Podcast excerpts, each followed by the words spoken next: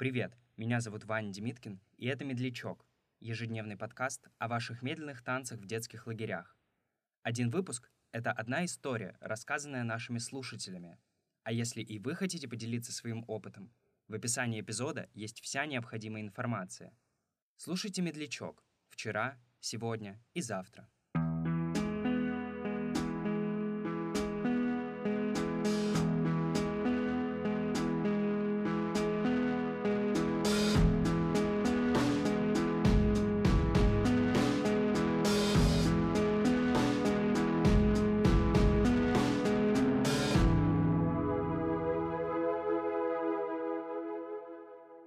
Была у меня такая история с одним мальчиком в школе. Он мне нравился, я на него смотрела со стороны и никогда не подходила, просто, блин, смотрела.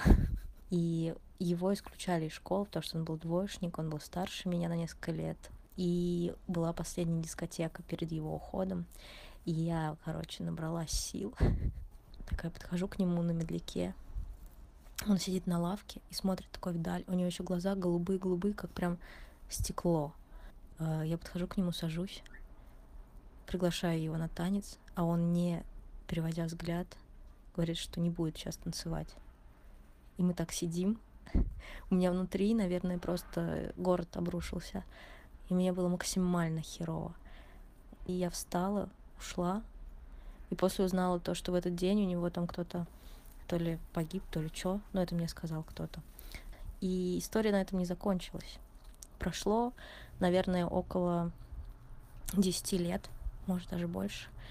Мы встречаемся с одноклассниками в этом же городе, в котором я школу закончила, и э, идем в караоке. Этот чувак уже давным-давно уехал э, в Москву и э, со своим другом приезжает в этот город в этот же день, заходит в этот же караоке поет что-то. Ну, мы, ясное дело, подвыпили. И он подходит ко мне на медляке, приглашает меня. И тут я понимаю, что я сейчас могу сделать то же самое, что и он тогда.